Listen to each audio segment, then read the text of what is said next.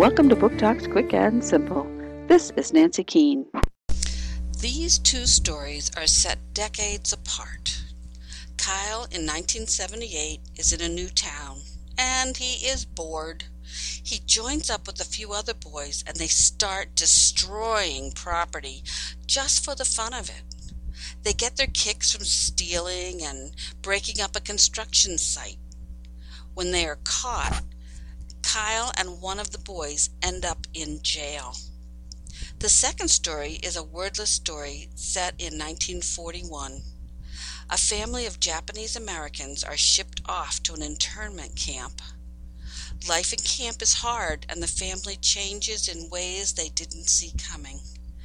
These two stories come together, and the two learn from each other. Take What You Can Carry by Kevin C. Pyle, Henry Holt, 2012.